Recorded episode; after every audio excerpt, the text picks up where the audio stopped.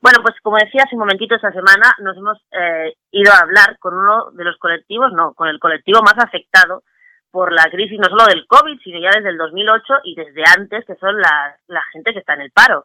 Todo tipo de gente, sobre todo gente parados de larga duración, de más de 55 años, pero ahora mismo ya es que también la precariedad laboral juvenil está en un 40%, el paro realmente, realmente es el problema estructural de este país que nunca baja, de, hace tiempo que no lo vemos bajar de casi el 20% de paro de la población activa. Para eso nos hemos ido, nos quiere acompañar hoy, te agradecemos mucho que estés con nosotros, a Joaquín García, que es el presidente de la Asociación de Víctimas del Paro.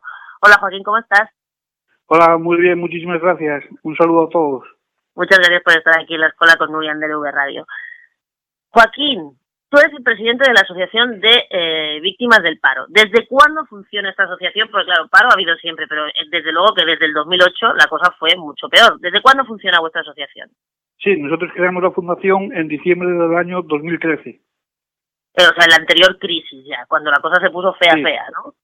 Sí, sí. Y, más o menos, o sea, ¿cómo ha sido vuestro trabajo hasta ahora y qué, qué tipo de gente, a qué tipo de gente estáis llegando de perfil jóvenes, mayores, de todo? ¿Cómo está ahora mismo la situación de los parados? ¿Quién se acerca a la asociación? Bueno, la asociación, la verdad que por las redes sociales que tenemos la página y tenemos los grupos, pues nos contactan personas de todas edades y de todo tipo, porque el nombre de víctimas del paro precisamente fue por eso, porque víctimas no son solamente los parados mm, que podemos mm, ver hoy en día, sino también son víctimas personas que han tenido que emigrar por la falta de trabajo, personas pensionistas que por lo que fuera la tenían sin asegurar o las engañaron y cuando llega su jubilación pues no tienen derecho a una pensión digna porque fueron víctimas de la explotación laboral y de engaños. Entonces, bueno, intentamos cubrir muchísimos sectores porque realmente las víctimas mm, no son solamente las personas que están hoy en paro. Bueno, y ahora, porque claro, el paro con la anterior crisis fue salvaje, pero ahora eh, estamos viendo que el paro está creciendo exponencialmente y mucho más que parece que va a crecer desgraciadamente. ¿Cuál está siendo vuestra función ahora mismo en vista de las expectativas eh, de miedo que tenemos delante en cuanto a los a los a las cifras del paro y a la gente que va a perder su empleo o que lo ha perdido ya desde el mes de marzo? Sí, nosotros lo que intentamos incluso se lo mandamos al Ministerio de Trabajo, a otros ministerios que puedan tener relación con las propuestas de empleo, por ejemplo, al de Juventud. eh, pues nosotros lo que proponemos es que incluso se pueda hacer, aunque parezca sorprendente que ahora en plena crisis, hombre, quizás ahora mismo no, porque estamos en, todavía con el tema del coronavirus, pero en el momento que se salga de esta situación y la situación mejore, pues se podría hacer, y es lo que proponemos, un plan estatal de empleo y actividad para todas las personas desempleadas Incluso ahora con el COVID ya hay muchas actividades que se pueden hacer. Se están necesitando restauradores, voluntarios para la vigilancia de las playas, para ayudar a personas mayores, hace falta personal sanitario, conductores de ambulancias. Digamos que todas las personas desempleadas podrían hacer algún tipo de actividad y luego tenemos pues actividades que ya había antes, limpieza de ríos, de playas, eh, manejar, aprender a hacer cursos. Por lo, que, por lo que me dices Joaquín, vosotros estáis en contacto con el Ministerio de Trabajo. sí, nosotros, le, nosotros le mandamos estas cosas pero llega un momento que te lo voy a decir sinceramente y puedes hasta sorprender que creemos que en España, sinceramente, no interesa acabar con el paro, porque todo esto que te estoy comentando sería coger personas que están en el paro, incluso partidos de derechas que no les gusta que se den ayudas a cambio de nada, pues que estas personas, pues eso, que ayuden a limpiar ríos, a limpiar playas, que aprendan un oficio, que empiecen a trabajar en talleres mecánicos, a, aprender a conducir ambulancias, que se hagan auxiliares de enfermería, eh, es muy importante lo que dices, Joaquín, porque hay que acabar un poco con la, con la estigmatización de las personas que están en el paro.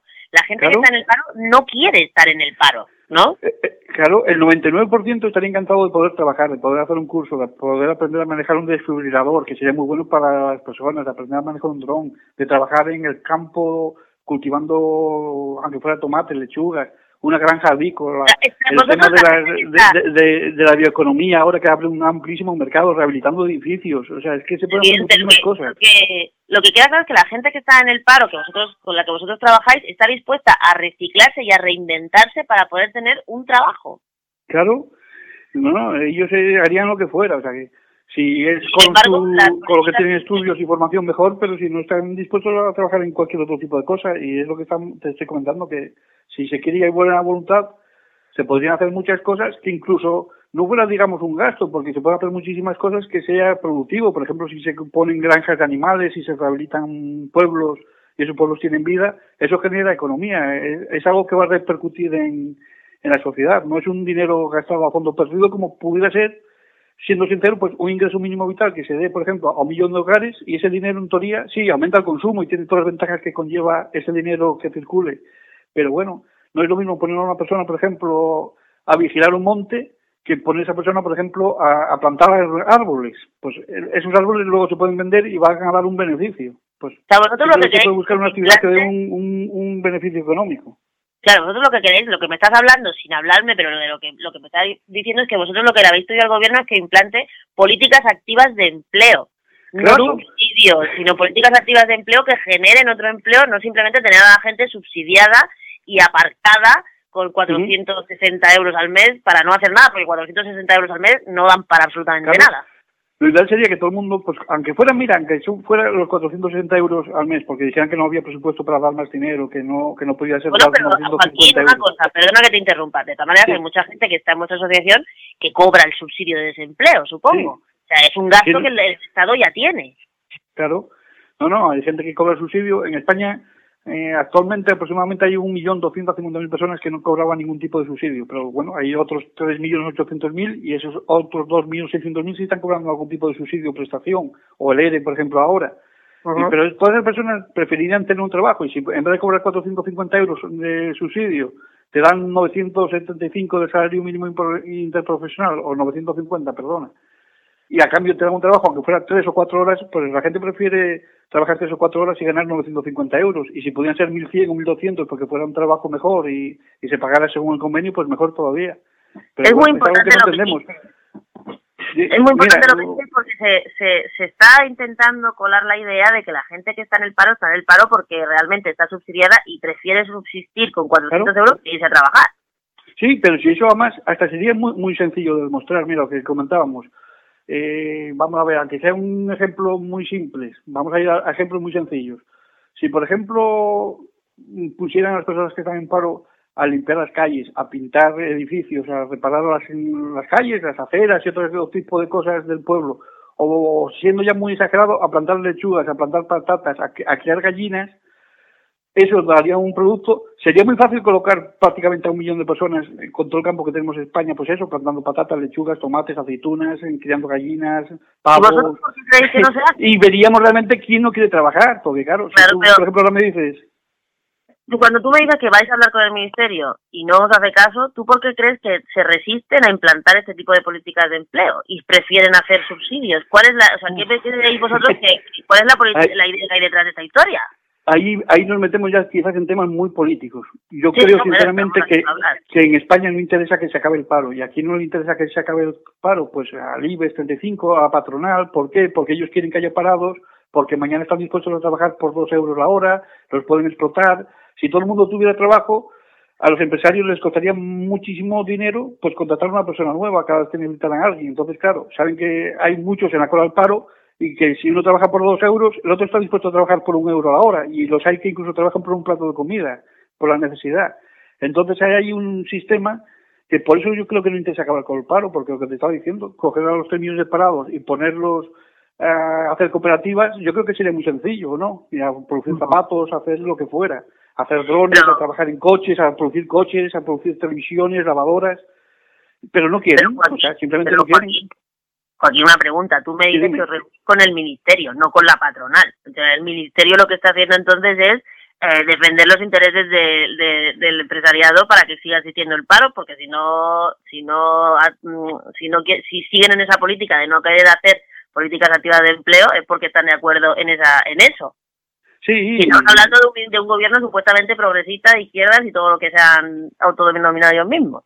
Sí, no, la verdad que se denominan progresistas, pero luego quizás por favores que deben, porque claro, estamos hablando, por ejemplo, del PSOE, sabemos todo el, todo el dinero que debe, por ejemplo, la banca. Y la banca es otro, otro de, esa, de esos factores que no quieren que se acabe con el paro, porque si ahora, por ejemplo, todo el mundo tiene trabajo, pues mucha gente no tendría que pedir créditos, no necesitaría créditos, ni préstamos, ni nada de nada. Entonces, interesa que la gente esté, esté apurada para que tú le tengas que pedir un crédito para que al final ellos se puedan quedar con la casa. El banco no busca el bienestar de las personas, el banco busca ganar dinero y si te pueden quitar la casa te la quitan. Y si tú necesitas un préstamo y, te dan 5.000 euros y tú vas a pagar 7.000, pues dinero que ganan ellos. Ahora, si todo el mundo tiene un buen trabajo y tiene dinero, pues prácticamente nadie pediría préstamos. Los bancos pues tendrían una utilidad muy muy pequeña porque además la gente al tener dinero buscaría un banco que no le cobrara apenas intereses.